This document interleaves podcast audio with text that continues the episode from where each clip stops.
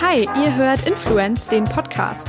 Ich bin Alina und spreche hier mit spannenden Menschen, Künstlern und Experten über die schillerndsten Momente und dunkelsten Abgründe des Influencer-Marketings und alles, was dazwischen liegt. Warum?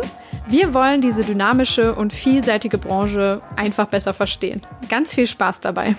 Hallo zusammen, ich spreche heute mit dem wunderbaren Karl Kuhn von Jung von Matt Sports über den Megatrend, der uns nicht mehr loslässt, nämlich E-Sports und Gaming. Gerade auf Reddit, da stoßen wir immer wieder auf, auf Verstörendes, auch was unsere eigenen Sachen angeht, wo dann zum Beispiel Fans einfach wirklich die, die Marketingstrategie hinter einem Sponsoring-Engagement diskutieren. So, wo, wo passiert einem das mal? Und dann auch gar nicht so Unrecht haben. Also das ist schon, schon heftig, wie intensiv sich da dann auch mit beschäftigt wird. Ich habe das Gefühl, dass sich der Podcast 2020 hier ein bisschen zu den Community-Festspielen entwickelt, weil sich dieses Thema eben Communities wie ein roter Faden durch sehr viele der Gespräche zieht und immer mal wieder aufploppt. Ich würde die Folge von Tobias Kargol etwa dazu zählen, von hiphop.de oder die Folge 30 mit Kongstar, natürlich auch Ismail Bulakmal in Folge 50 Mm, und dieses Thema wird hier im Podcast logischerweise immer aus mindestens zwei Perspektiven beleuchtet. Zum einen geht es super oft um die Strategie, äh, Influencer-Communities aufzubauen, was absolut Sinn macht. Also einen festen Kreis aus kleinen oder großen Creatoren, die regelmäßig mit einer Marke arbeiten. Kongster wäre hier ein Beispiel, die das so betreiben, oder auch Thomas Henry, die das in Folge 36 erzählt haben. Ähm, und zum anderen ist es aber ebenso möglich, eine Community rund um seine Marke aufzubauen, eben aus Menschen, den Fans sozusagen, die in der Marke dann ab irgendeinem Punkt eine Love-Brand sehen und aktiv ähm, mit ihr interagieren. Folge 50 war das schon klasse, weil Ismail eben die Verschmelzung beider Ansätze beschrieben hat, ähm, die er zum Beispiel mit Snipes umgesetzt hat, ähm, wo sie sich einer Community, ich glaube, er hat das Urban Street Life ähm, genannt, angenähert haben und durch relevante Unterstützung, zum Beispiel kluge Sponsorings für ähm, Wettbewerbe, für die Community eben etwas getan haben und dadurch echte Fans für die Marke aufgebaut haben. Und dann, und hier kommt die Verschmelzung, gleichzeitig eben auch Akteure, Influencer, wie auch immer man sie nennen will, dieser Community, Tänzer, Künstler und Rapper als Partner gewonnen haben und Beziehungen zu diesen aufgebaut haben über Jahre hinweg und die dann schrittweise zu Gesichtern der Marke wurden. Dazu muss man feststellen, dass natürlich nicht jede Marke und nicht jedes Produkt sich eignet, eine eigene Community aus Usern aufzubauen ähm, und langanhaltend für sich zu begeistern und bei denen irgendwann als Love-Brand zu gelten. Christoph Assmann von Sixt hatte ähm, auf LinkedIn in den Kommentaren, wo sich eine kleine Diskussion entsponnen hat, ähm, auch geäußert und hat das Beispiel der Kühlschrankhersteller zum Beispiel angeführt. Aber natürlich hat man immer die Option, auch wenn man so ein Produkt hat, sich einer Community, die bereits besteht, zu öffnen und sie durch smarte Aktionen, durch Taten und empathische Kommunikation für sich zu gewinnen. Und wie das gelingen kann, bespreche ich eben heute mit meinem Gast Karl Kuhn.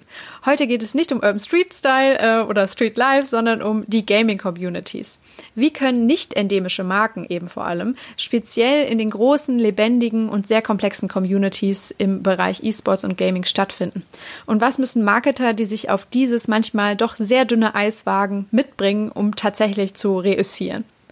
Karl kann viel berichten, denn er ist Account Director bei Jungformat Sports und Experte für Marketing im Gaming- und E-Sports-Bereich. Ich bin sehr, sehr stolz, ihn für die heutige Sendung gewonnen zu haben, weil er ein fabelhafter Redner ist. Man kann außerdem seine Begeisterung für das Thema echt mit jeder Faser spüren beim Zuhören. Und äh, man muss auch sagen, weil es natürlich immer ein Geschenk ist, ein bisschen hinter die Kulissen einer Tochter der erfolgreichsten Werbeagentur Deutschlands, eben Jung von Matt, blicken zu dürfen. Ja, es war eine große Freude, hier einzutauchen und ich wünsche euch jetzt ganz viel Spaß beim Podcast mit Karl Kuhn von Jung von Matt Sports. Hi Karl, schön, dass du da bist und dir die Zeit nimmst, mit uns ein bisschen zu plaudern über deine Arbeit. Hallo, ich freue mich, dass ich da sein darf. Vielen Dank für die Einladung. Äh, mir ist aufgefallen, dass du mittlerweile, glaube ich, der fünfte ausgebildete Jurist bist, der dieses Jahr im Podcast ist. Das ist eine ziemlich interessante Zahl. Also ihr nehmt irgendwie einen sehr, sehr großen Teil der Gästeschaft ein. Es scheint irgendwie so ein Ding zu sein, dass äh, aus, also Juristen im Marketing landen. Ähm, magst du mal so ein bisschen erzählen, wie, wie dein Werdegang gelaufen ist? Du bist jetzt Account Director ähm, im Bereich E-Sports ähm, bei Jungformat Sports. Ähm, ja, bestimmt eine interessante Geschichte, die sich so dahin gebracht hat. Ja, ich glaube, wir versuchen einfach immer alle unserem alten Feld zu entfliehen. Bei mir hat es tatsächlich ähm, äh, mit meinem äh, lieben Freund und Kollegen äh, Tournieren zu tun. ähm, der, ähm, den ich noch äh, aus Studienzeiten kannte. Und als ich auf die Ergebnisse von meinem Staatsexamen gewartet habe, hat er damals gemeint, ob ich nicht ein Praktikum machen möchte bei einer Werbeagentur, um mal was anderes zu sehen. Und äh, ich dachte tatsächlich, ich bin einfach ein halbes Jahr nicht arbeitslos. Ähm, und daraus ist dann tatsächlich eine berufliche Laufbahn geworden. Ich bin dann nach dem Praktikum da geblieben ähm, äh, und ähm, ja, konnte da äh, meine große Liebe für das Hören meiner eigenen Stimme verbinden mit spannenden neuen Themen und ähm, habe mich da einfach sehr wohl gefühlt und bin dann deswegen da geblieben. Also das ist witzigerweise nichts, was ich vorher irgendwie groß im Kopf hatte. Ähm, es hilft aber nach wie vor so ein bisschen äh, die Vorbildung. Also es hat nicht gar nichts miteinander zu tun, sondern gerade so bei rechten Lizenzen können wir das lustige Meme posten. Da hat man irgendwie schon noch so ein Zwei-Lizenz noch von früher, wo man schon so ein bisschen so eine Einordnung hat, zumindest wo man mal nachfragen muss. Also insofern ein bisschen was hat man auch rüber retten können. Das haben lustigerweise alle Gesprächspartner bisher gesagt, die den Background hatten. Also es gibt da wohl wirklich mehr Überschneidung, als man vielleicht spontan denkt. Also wundervoll. War denn damals E-Sports auch schon dein Schwerpunktthema oder hast du so ganz allgemein mit äh, ja, Kunden aus allen Bereichen oder auch äh, Themenfeldern aus allen Bereichen was zu tun gehabt? Äh, ich habe tatsächlich äh, beruflich damals äh, mit ganz klassischer äh, Kundenberatung zu tun gehabt äh, auf Kunden wie äh, Nivea, Vodafone, äh, IBC, Ricola, also äh, ganz klassische, ganz klassisches Werbeagenturgeschäft. Ähm, das habe ich dann äh, gute vier Jahre lang gemacht äh, durch alle Instanzen und dann gab es seinerzeit äh, die Möglichkeit bei der Schwesteragentur Jungformat Sports äh, den Themenbereich E-Sports mit aufzumachen. Und äh, da habe ich sofort die Chance genutzt. Also Gaming ist ein Thema, was mich, ich glaube, seit mindestens dem fünften Lebensjahr beschäftigt hat, als ich ein Sega Game Gear geschenkt bekommen habe. Das war das Ende. Ähm, und äh, dementsprechend hatte ich natürlich total Lust, diesen Bereich da irgendwie mit aufzubauen, irgendwie auch ein neues Thema zu besetzen und dann außerdem natürlich noch was, was mich selber interessiert. Da kam ich nicht dran vorbei. Ja, ja, ich muss mich ein bisschen outen. Ich bin kein Hardcore-Gamer. Ich äh, bin äh, fröhlicher Sims-Fan auf jeden Fall. Also so das absolute okay. Klischee. Spiele auch ein bisschen äh, hier Mario Kart, also so die diese seichten Sachen. Okay. Ähm, kann okay. mich also in Ansätzen als Gamer, aber nicht in der Form als als äh, ja Hardcore-Gamer bezeichnen. Ähm, trotzdem hatte ich aber immer Freunde und auch viele Freundinnen, die äh, schon super früh Need for Speed oder äh, GTA und so gezockt haben. Und das war, ich war irgendwie mehr immer so der passive Zuschauer und äh, nie aktiv selber beteiligt oder so kompetitiv unterwegs. Ähm, ja, aber umso schöner, dass das bei dir ja der Fall war und du das dann auch zu deinem Job machen konntest. Magst du mal jetzt so ein bisschen beschreiben, oder nee, ich würde sagen, zwei Fragen in einer. Ähm, was war denn damals eigentlich bei äh, Jung von Matt Sports äh, das ausschlaggebende Argument, das als Unit aufzubauen? Weil da steht ja schon äh, viel dahinter, wenn man sagt, boah, in diese Nische gehen wir jetzt. Da ist so viel Potenzial, dass es sich lohnt, sozusagen dafür äh, ja ein eigenes Team aufzubauen. Und ähm, wie seid ihr im Team jetzt heute auch strukturiert, um sozusagen äh, ja dieses Themenfeld zu beackern für eure Kunden? Mhm. Ähm, also, dass das Themengebiet damals überhaupt aufgemacht wurde, ist äh, zu großen, zu großen Teilen äh, eben de dem Elan Einzelner bei der Sports gewesen, äh, zuzuschreiben gewesen. Äh, einmal zwar dann äh, unser GF Robert Zitzmann, der auch irgendwie ein Riesenfan von dem, von dem Thema dann geworden ist. Und ähm, äh, außerdem war die Fallhöhe nicht so riesig. Ich bin damals alleine für das Thema erstmal gekommen. ähm, und dann haben wir erstmal eben geschaut, wie sich, wie sich das weiterentwickelt und haben tatsächlich erstmal relativ viel Zeit damit verbracht, äh, auf Events und Turniere zu fahren, Leute kennenzulernen, äh, uns überhaupt auch mal selber umzuschauen, denn also äh, sogar ein relativ intensiver Gamer äh, wie ich hat jetzt nicht notwendigerweise riesige Überschneidungen mit dem E-Sports-Thema oder ist schon mal bei 1000 Events gewesen. Ja. Deswegen haben wir da tatsächlich irgendwie viel Recherche gemacht, die wir dann vor allem eben auch das ist immer so ein bisschen unser, äh, unsere eigene Vorgabe und unsere eigene Interpretation auch gewesen. Wir haben diese Recherchen eben immer auf Events gemacht, so bei den Fans, bei den Spielern und so. Wir haben jetzt irgendwie nicht versucht, das irgendwie in einem Boardroom zu lernen, weil man da eben auch kein Gefühl für die Community entwickelt. So, da muss man eben sich mit den Leuten austauschen. Es fiel uns insofern äh, einigermaßen leicht, dadurch, dass wir beide einen entsprechenden Hintergrund hatten und da gibt's ja auch einige Parallelen dann. Äh, mittlerweile ist das schon ein bisschen größer. Wir sind mittlerweile fünf Leute, die tatsächlich nur den Bereich irgendwie machen, äh, im, also über Strategie und Kundenberatung hinweg hauptsächlich. Und wir greifen dann natürlich, wenn es in die Ausarbeitung und äh, Umsetzung äh, geht, greifen wir auf äh, die Kreativen äh, der Jungformat-Gruppe zurück ähm, und von Jungformat Sports, wobei sich da auch mittlerweile einige gefunden haben, die sich besonders gerne mit dem Thema beschäftigen. Also gar nicht, dass sie es dadurch gelernt haben, sondern äh, in dem Moment, in dem man sagt, wir machen was mit E-Sports, da gehen erstaunlich viele Hände immer hoch und Leute sagen, hey, ich habe früher mal kompetitiv Counter-Strike gespielt oder keine Ahnung, oder ich habe den Highscore in Candy Crush, äh, was natürlich jetzt nicht gerade Core Gaming ist, aber jeder hat eigentlich, also viele, viele haben so ihre eigenen Geschichten. Das äh, deckt sich total mit dem, was du auch beschrieben hast bei dir im Freundeskreis. Ja, ist das auch dann im Grunde so ein Einstellungskriterium oder wo ihr dann schon mal schaut, ähm, was, was hat der Mensch sozusagen an Erfahrungen und Experience in diesem Feld gesammelt, äh, dass ihr sagt, dass der bei euch ins Team kann? Oder gibt es auch äh, Möglichkeiten sozusagen für Leute, die nichts damit zu tun haben, bei euch einzusteigen?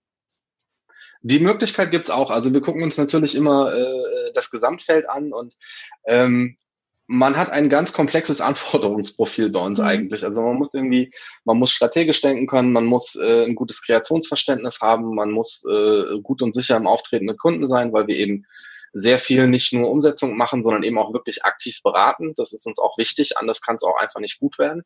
Und ähm, also diese eierlegende Wollmilchsau, die das alles kann, die gibt es natürlich irgendwie äh, nicht so oft. Ähm, deswegen schauen wir uns natürlich immer das Gesamtpaket an. Also ich würde sagen, das Mindestmaß, was man haben muss, ist ein ehrliches Interesse an der Materie. Ähm, und äh, das heißt aber jetzt nicht, dass man irgendwie äh, besonders gut spielen muss oder besonders viel spielen muss oder ehrlicherweise überhaupt spielen muss. Wir haben also Kollegen, die tatsächlich erst durch die Arbeit mit uns auf das Thema so richtig in Kern gekommen sind.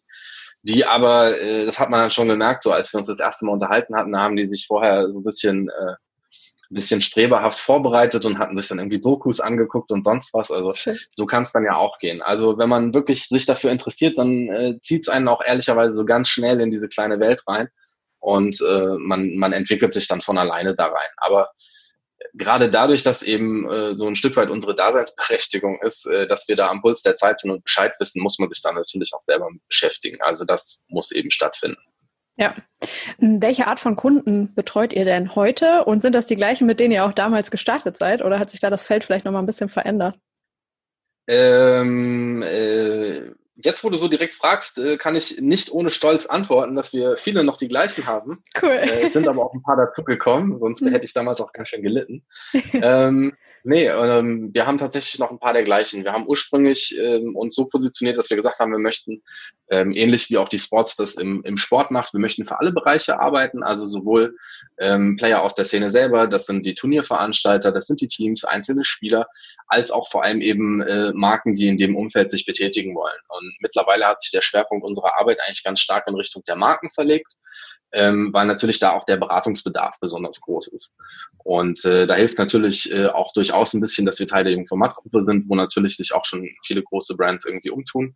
Ähm, und dementsprechend ist das so ein bisschen un unser Schwerpunkt äh, dabei geworden. Und für die machen wir eigentlich so ziemlich alles, was in dem Feld anfängt. Ähm, geht eigentlich los mit einer, einer, dass man teilweise grundsätzlich erstmal aufschlaut, was ist das Thema, was sind die Chancen, was kann man machen, äh, was sind mögliche Partnerschaften, was sind mögliche Aktivierungen und das dann eben immer konkreter runterdenkt bis zum Schluss eben in die konkrete Umsetzung einzelner Maßnahmen mit Filmproduktion etc. Also da bieten wir eigentlich so die ganze Bandbreite an und machen eben das, was jeweils gefordert ist, so ein bisschen. Mhm. Und sind das dann, also es gibt ja immer diese schöne Unterscheidung zwischen endemischen und non-endemischen Kunden oder Marken, äh, sind es dann eher Marken, die eigentlich nicht in dieser Gaming-Welt in Ansätzen schon ganz organisch stattfinden? Also man kann ja jetzt sich überlegen, Technologieanbieter, Hersteller von irgendwelchen Mauspads oder so oder äh, ja, keine Ahnung, Hersteller von, äh, ich überlege gerade, äh, den, den Sitzmöbeln, die die E-Sportler und Gamer dann irgendwie brauchen, um besonders bequem acht Stunden da vor dem Bildschirm hängen zu können. Äh, das macht sicher Sinn, aber es gibt ja auch viele Marken, die eigentlich erstmal überhaupt nichts mit dem ganzen Feld zu tun haben, die jetzt ein Interesse dafür entwickeln. Also nehmen die bei euch jetzt gerade so den Hauptteil eigentlich ein? Ja, überwältigend. Also mhm. wir haben fast gar keine, äh, wir haben noch fast gar keine endemischen Marken, die wir beraten. Ähm, das kommt jetzt so ein bisschen nach und nach. Zum einen ist natürlich äh, der Beratungsbedarf bei non-endemischen Marken größer als bei welchen, die im Zweifel äh, im Falle von, äh, weiß ich nicht, Tastaturherstellern und Co. das irgendwie seit den frühen Nullerjahren irgendwie schon unterstützen und unterstützt haben und auch groß gemacht haben. Also die brauchen letztendlich natürlich auch nicht uns, um geeignete Partner zu finden. Die kennen sich alle seit zehn Jahren und spielen zusammen Counter-Strike. Ne? Also da braucht keiner mich. Ja. Ähm, deswegen ist unser Fokus ursprünglich auf, auf neuendemischen Marken gewesen, aber endemische Marken kommen jetzt teilweise auch eben vermehrt auf uns zu, weil man natürlich mittlerweile, wir machen das ja auch jetzt nicht erst seit gestern, sondern seit drei, vier Jahren, ähm, ein, zwei unserer Arbeiten irgendwie auch schon mal kennt und dann eben Interesse hat an, was dann aber eher in Richtung klassisches Campaigning in dem Umfeld geht. Also daher so ein bisschen beides, aber unsere Stärke liegt eben vor allem in den, in den non-endemischen Partnerschaften. Mhm. Und wie geht ihr dann wirklich vor, wenn ihr eine Marke habt, die Interesse hat, die äh, jetzt mit euch schon Kontakt hat, die ihr vielleicht auch schon besser kennt oder so? Wie gebt ihr denen einen Zugang zu diesem Feld Gaming, E-Sports? Wie erklärt ihr das oder macht es greifbar? Also wir fangen äh, eigentlich je nach, je nach Vorkenntnissen. Man ist teilweise erstaunt, wie groß die Vorkenntnisse in den Unternehmen auch schon sind, wenn man mhm. irgendwie auf die richtigen Leute trifft. Ähm, aber grundsätzlich fangen wir damit an, dass wir einmal äh, das Feld aufmachen, erklären, was wird überhaupt gespielt, wie sieht das aus, wer ist die Zielgruppe, also so ganz klassische Infosachen. Äh, versucht man natürlich auch immer ein bisschen äh, interessant und mit Bildern zu machen. Da sind wir früh drauf gestoßen, weil das so ein in Anführungszeichen Fun-Thema ist, haben wir versucht, es besonders businessy aufzubereiten. Ja. Und dann haben die Leute einfach eine völlig falsche Vorstellung davon gehabt, weil man irgendwie davon ausgeht, dass das alles zu Hause und im Dunkeln stattfindet, dann greifen wieder die alten Klischees. Aber wenn man wirklich mal so sieht, wie es in den Stadien dann so aussieht, wenn da so ein großes Event ist und wenn man sieht einfach auch, wie fröhlich die Fans sind und vor allem auch, wie interaktiv das Ganze ist, äh, das macht bei vielen echt schon mal die Köpfe auf. Also das ist so das Erste, was wir machen, um überhaupt mal so einen Eindruck davon zu vermitteln, weil wir das total wichtig finden. Also sich dem Ganzen nicht nur über Kennzahlen zu nähern, sondern eben auch hier wieder darüber, wie es wirkt und vor allem in welchem Umfeld ich da eben auch als Marke stattfinde und mit wem ich da rede. Und äh, von da aus ist dann im Falle von äh, non-endemischen Marken, was ja unser Schwerpunkt ist, äh, eigentlich immer so die erste Aufgabe, dass wir gemeinsam mit der Marke überlegen, wie man sie übersetzen kann in den E-Sports. Das ist immer so äh, eine Floskel, die ich dafür gerne nehme. Ähm, denn in den allermeisten Fällen ähm, kann man da nicht so auftreten, wie man woanders das gewohnt ist. Mhm. Also wenn ich zum Beispiel in Breitensportarten bin, da kommuniziere ich mit allen, da habe ich eben so mein normales Markengesicht. Aber äh, E-Sports wird ja jetzt zum Beispiel nicht von meinem Vater geschaut. Das heißt, ich muss auch keine Rücksicht darauf nehmen, meinen Vater abzuholen. Ähm, dafür eben andere Leute dann. Und ähm, da muss man sich eben so ein bisschen überlegen, wie die eigene Marke da aussehen kann, was die Aussagen sind, die man treffen ist. Wer will man überhaupt in dieser Szene sein? Denn also ähm, einerseits sind die Leute sehr offen für Partnerschaften, aber die haben jetzt auch nicht darauf gewartet, dass ich da mit meiner tollen Marke irgendwie ankomme und die Erlöse aus ihrem Schicksal. Ähm, das heißt, da muss wirklich einiges an Vorarbeit gemacht werden und das sieht man, finde ich, ganz stark, dass sich das einfach auch bei vielen langen Partnerschaften äh, einfach dann auszahlt.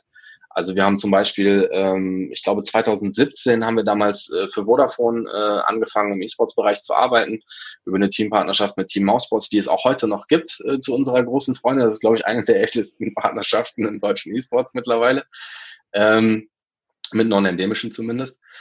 Und äh, da hat man eben ursprünglich sich überlegt, was ist unser Mehrwert, was können wir den Fans bieten, wer können wir sein hier. Und das ist dann eben etwas, was man dann immer wieder neu beleuchten kann. Und gleichzeitig sollte man, ich glaube, das ist auch so ein anderes Ding, äh, man sollte nicht sich was völlig Neues ausdenken. Es muss schon eine Ableitung aus der Marke sein. Also die Fans sind ja alle nicht doof, die bekommen ja mit, wenn ich irgendwie plötzlich ganz was anderes bin, als ich außerhalb des E-Sports-Felds bin. Ja. Glaubst du denn, dass grundsätzlich, nach dem, was du bisher gesehen hast, jede Marke in der Lage dazu ist, äh, übersetzt zu werden in diesem Kontext? Oder gibt es manchmal auch Fälle, wo du sagst, boah, hey, das ist selbst für uns irgendwie unmöglich. Ich, du musst jetzt kein konkretes Beispiel nennen oder so, aber ähm, hast du das Gefühl, dass jeder es, es schaffen kann, dort authentisch, organisch irgendwie stattzufinden? Ähm, also grundsätzlich glaube ich, ist es, ist es äh, anspruchsvoller, aber nicht unmöglich als zum Beispiel im Fußball oder anderen Feldern auch. Also wenn man guckt von Versicherungen über, äh, über äh, Gasrohre, da kann ja absolut auch jeder stattfinden. Ja. Ob es dann irgendwie immer Sinn macht, ist natürlich die eine Frage, denn ich glaube irgendwie, um das zu machen, man muss ja auch, man ist ja auch ein Unternehmen, muss man sich überlegen, gibt es ein wirtschaftliches Ziel, was ich damit verfolge? Bringt mir das was? Möchte ich Gibt es irgendeinen Mehrwert für mich, auch mit den Leuten zu kommunizieren in diesem Feld? Das wird sicherlich nicht bei allen gegeben sein. Und dann muss ich ehrlicherweise gestehen, es gibt einfach Marken, für die ich keine Lust habe zu arbeiten. Und dann tue ich mich auch schwer, äh, was zu finden für den E-Sports. Aber ich würde sagen, wenn man sich genug Mühe gibt, ist es grundsätzlich nicht unmöglich. Also ja. für fast alle was zu finden. Ähm, man muss natürlich von vornherein so ein bisschen schauen, eine Limitation gäbe es, dass es für einen von vornherein als Marke nicht unmöglich ist, mit jungen, gut gebildeten Menschen irgendwie zu kommunizieren. Denn daraus rekrutiert sich die Community und wenn das irgendwie nicht meine Zielgruppe ist, dann hat das auch keinen Zweck, mich da rein zu verbiegen oder wenn die für mich gar nicht interessant sind. Ja, das wäre jetzt auch so der nächste Punkt oder Schritt gewesen, mal so ein bisschen ein Gefühl dafür zu kriegen, wer sind denn diese Leute, diese Gamer, diese E-Sportler, keine Ahnung, ähm, wie kann man die charakterisieren? Wer ist diese Community? Was sind da für Leute unterwegs? Vielleicht kannst du da mal ein bisschen Licht mhm. ins Dunkel bringen. Ja, da gibt's ja, also es, es gibt tausend Abschichtungen. Ich muss da ein kleines bisschen ausholen. Also ja. zum einen, wenn man irgendwie so diese Studien sieht, so dass äh, die Hälfte der Deutschen mittlerweile Gamer ist und da sieht man bei den Jüngeren sind es sogar deutlich mehr. Das hat eher mit der Alterspyramide in Deutschland zu tun, äh, dass es überhaupt nur 50 Prozent sind.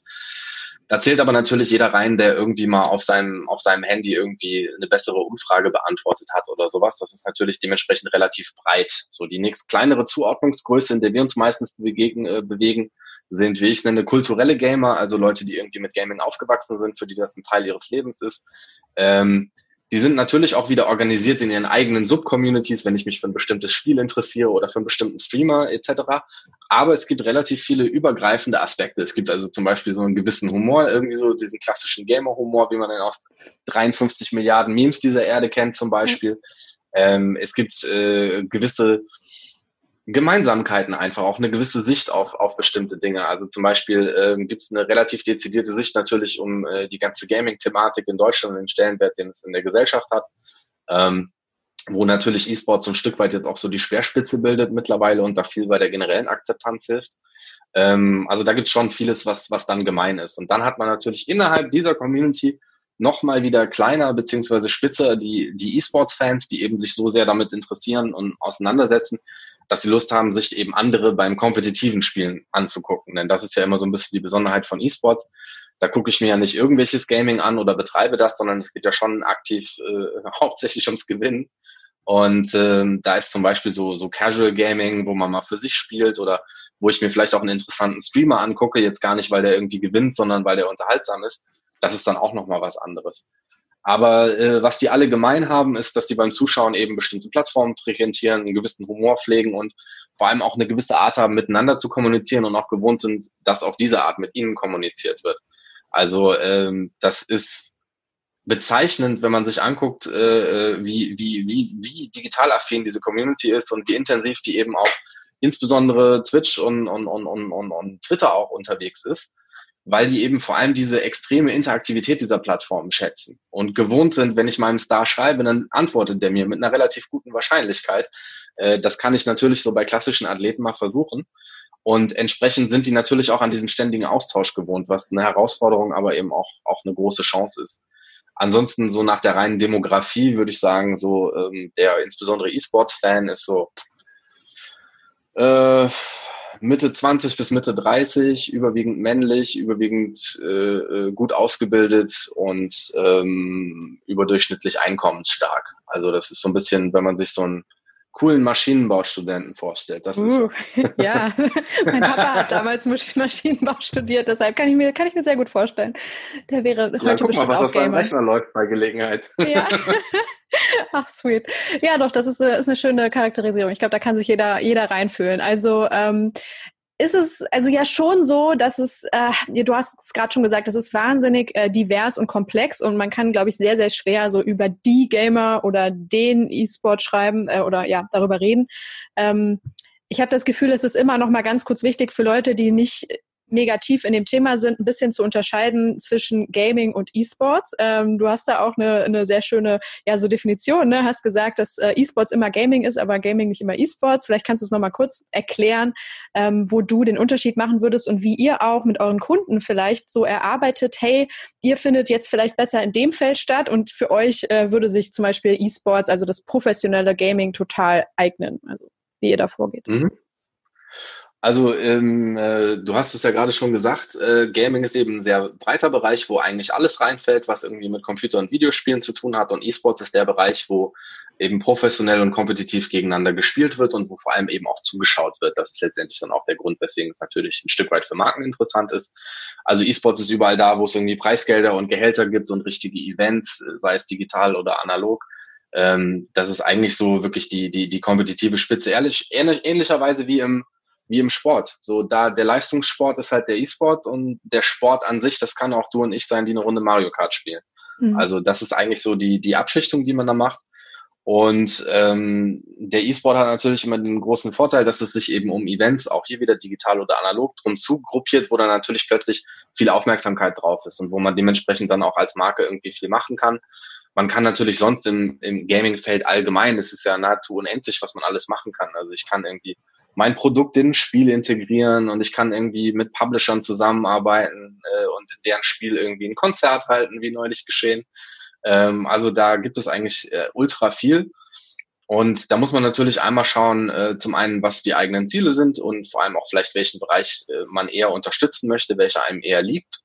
Ähm, und dann natürlich auch äh, innerhalb des Bereichs, zum Beispiel beim E-Sports, gucken, irgendwie, welcher Spieltitel passt denn zu mir und welche Fans. Also das kann man alles relativ fein aussteuern. Das Schöne ist, dass eben allem zugrunde liegt, ist zumindest meine Einschätzung eine, eine, eine, eine einheitliche Gaming-Kultur. Von mhm. Leuten, die einfach irgendwie viel Zeit da reinstecken und die da Spaß dran haben und einen gewissen Umgang miteinander haben. Das unterliegt eigentlich dem Ganzen. Also das ist die große Gemeinsamkeit, die man halt eben hat. Ja, wir reden ja jetzt gerade über dieses Feld, über diesen Themen, ja, dieses Themenfeld ähm, aus Perspektive des Influencer-Marketings. Deshalb fände ich es mal super spannend von dir zu hören. Wer sind denn die Persönlichkeiten, die in diesen Feldern sozusagen, in diesen vielen kleinen Subcommunities äh, den Ton angeben? Also wer sind die Influencer der, der Gaming-Welt sozusagen? Ja, da gibt's einige. Also da gibt's ganz, ganz verschiedene Stränge, je nachdem, wie man, äh, wie man zu der Sache gekommen ist. Also äh, das naheliegendste sind natürlich die, die professionellen Spieler, äh, die äh, insofern ganz witzig, also das zu, zu beobachten im Vergleich zu, zu klassischen Athleten, da hat man die gleichen Entwicklungen auch. Also ursprünglich gab es einfach Leute, die gut gespielt haben und die waren aber ansonsten gesichtslos. Und mittlerweile durch die vielen äh, Events, die es halt eben gibt und dadurch, dass die mittlerweile natürlich auch eine gewisse Anerkennung in ihrer Community äh, erfahren, macht sich äh, bei den ersten schon so ein bisschen die Exzentrik breit. Also die ersten haben die ersten haben irgendwie auffällige Freundinnen und äh, haben irgendwie ein schönes Auto und äh, ganz viele investieren massiv in Schuhe und haben jetzt irgendwie Instagram auch als Plattform für sich entdeckt, nachdem sie früher mit ihren plattgeklatschten Haaren da nicht viel zu zeigen hatten, ähm, um das Klischee mal selber zu bedienen. Ähm, gibt's da mittlerweile eigentlich relativ viel. Also das sind so ein bisschen so die, die, die Fußballstars äh, der Szene. Da gibt's natürlich auch so die Mario Baslers und äh, die Cristiano Ronaldos. Also es gibt ganz ernste, es gibt ganz witzige. Äh, viele von denen, die populär sind, können sich einfach schlecht benehmen. Äh, mhm. Das muss man natürlich auch sagen. Ähm, das Schöne an der Szene ist, dass die eben noch nicht so brutal durchkommerzialisiert ist, weswegen es wirklich noch richtig viel Persönlichkeiten gibt, einfach. Also, ähm, und das finde, das sieht man daran, wie unterschiedlich eben auch die Leute sind. Du bist eben nicht sofort rausgeflogen, nur weil du mal ein doofes Interview gegeben hast oder patzig warst. Und äh, genauso musst du, das finde ich auch immer auffällig, dass eben Leute im Rampenlicht stehen, die gar nicht einem, also viele schon, weil natürlich mittlerweile auch körperlich trainiert wird, aber man muss gar nicht einem bestimmten Schönheitsideal entsprechen. Mhm. Und dass irgendwie Leute äh, hofiert werden, die eben nicht diesem klassischen, äh, dieser klassischen Vorstellung entsprechen und zu denen aufgeguckt wird, das ist für viele Leute so ganz, ganz ungewöhnlich. Und ich finde es eigentlich enorm heilsam, irgendwie Leuten auch mal so eine Plattform zu bieten und zu sehen, okay, du musst also kein Sixpack haben, um jemand zu sein in der Welt. Das ist natürlich ganz schön. Aber wie gesagt, die meisten sind mittlerweile eben doch auch gerade im E-Sports-Bereich äh, äh wird da viel nebenher trainiert, um eben gesunder Körper, gesunder Geist zu machen. Mhm. Aber das finde ich noch so eine ganz interessante Beobachtung. Und neben den Spielern hat man äh, witzigerweise deutlich größer äh, die äh, sogenannten klassischen Streamer, die also sich selber filmen beim Streamen und äh, letztendlich ihren Fans, sei es entweder neue Spiele zeigen oder die immer gleichen Spiele wieder spielen. Ähm, das hat sich mittlerweile so enorm professionalisiert. Ich glaube, Ninja hat irgendwie mittlerweile jeder schon gehört, der ja nun eins der großen Aushängeschilder ist. Der ist dabei Ellen DeGeneres und bei Masked Singer rumgelaufen. Also das ist mittlerweile eben auch ein richtiger Mainstream-Promi geworden. Aber da gibt's auch viele andere. Also mein persönlicher Favorit ist Shroud. Das ist ein früherer Counter-Strike-Profi, der mittlerweile eine eigene Cold Brew-Kaffeelinie hat und solche Geschichten. Also ähm, die kommen dann eben so übers Casual Gaming, wobei man dazu sagen muss, die sind jetzt alle auch nicht schlecht. Ne? Also mhm. ich könnte das nicht machen. Also mir eine Viertelstunde dabei zuzugucken, wie ich in die immer gleiche Spruch, äh, Schlucht bei Mario springe, da würde sich, glaube ich, auch keiner einwählen bei Twitch. Also ein bisschen was muss man machen können. Ähm, und dann eigentlich so das Dritte, was es gibt, ist, dass mittlerweile ähm, sich aus dem Umfeld eben auch wieder eigene Influencer entwickeln, ähm, sei das Leute, die Spiele kommentieren und mittlerweile diesen Kommentar einfach so ein bisschen über andere Themen auch erweitert haben ähm, und mittlerweile eigentlich so ein bisschen so Spokespeople für die Community sind. Und dann hat man ehrlicherweise auch noch so als, als Influencer, wenn man es in klassischen Wortsinn nimmt, so wer beeinflusst Leute, gibt es auch einfach Leute, die äh, die lustigsten Memes über das Versagen von Counter-Strike-Profis auf Reddit bauen. So, die haben auch eine Monster-Community. Also die Möglichkeit gibt es letztendlich auch.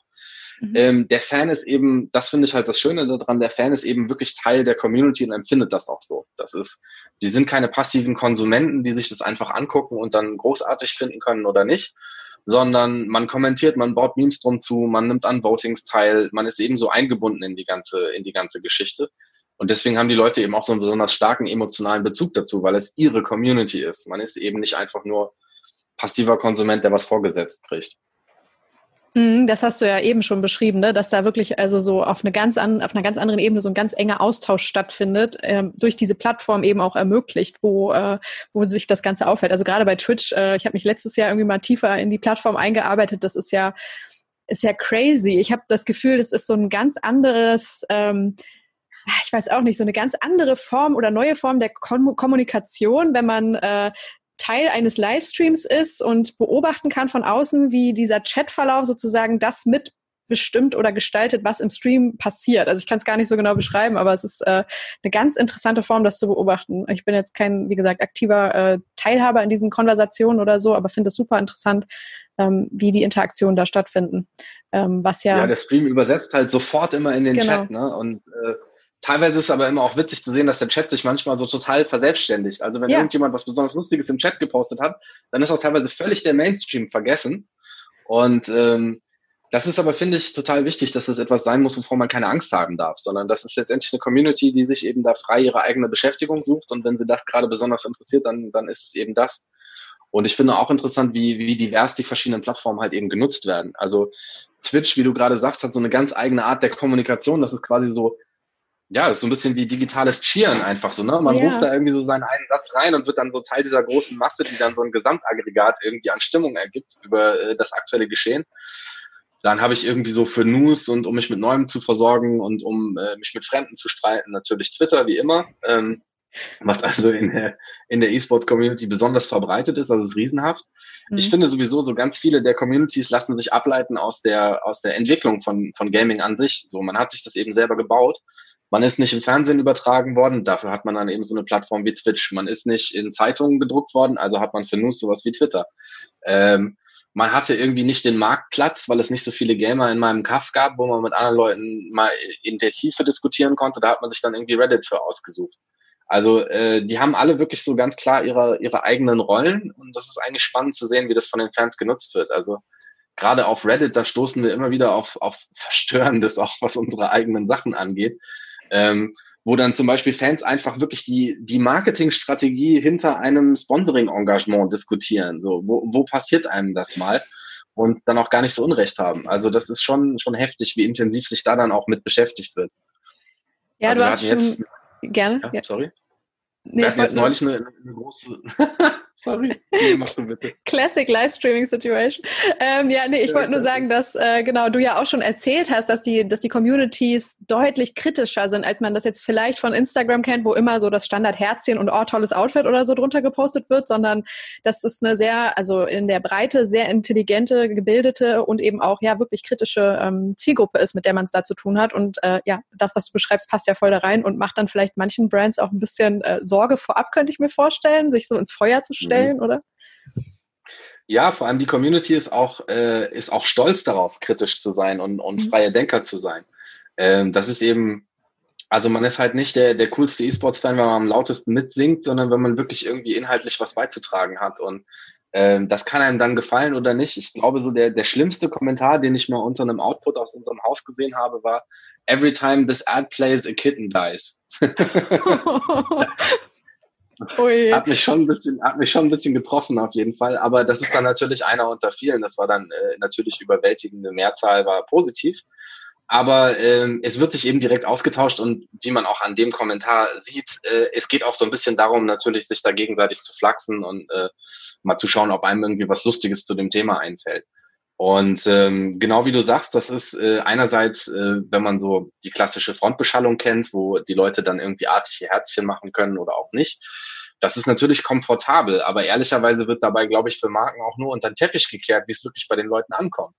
Also der Unterschied ist ja nicht, dass Leute potenziell das, was man gemacht hat, doof finden, sondern dass sie es einem sagen zur Abwechslung mal, weil sie können. Also wenn mhm. ich an einem doofen Plakat vorbeilaufe, wen soll ich anrufen, um denen das zu sagen? Richtig. Ist halt im digitalen Raum anders und da hast du sofort die Rückkopplung äh, durch die Community. Und deswegen ähm, hatte ich ja eingangs auch gesagt, dass irgendwie so das richtige Aufsetzen und die Strategie dahinter so wichtig ist, dass man eben richtig kommentieren muss, um äh, solche Situationen aus dem Weg zu gehen.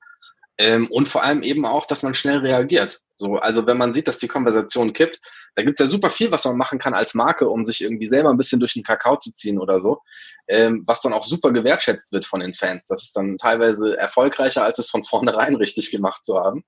Ähm, aber ähm, da muss man eben diese Eigenschaften mitbringen, die, glaube ich, immer alle gerne von sich behaupten. Wir sind so digital, wir sind so reaktiv und schnell.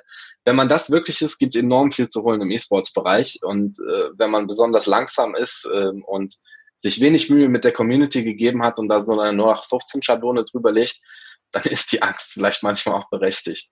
Ja, hast du da mal einen konkreten Case oder so, wo man sagen kann, boah, da mussten wir echt nochmal gegensteuern oder hast du beobachtet irgendwie bei einer Marke, die das sehr gut dann vielleicht äh, wieder umgedreht hat oder gelöst hat sozusagen, diesen, diesen Krisenfall?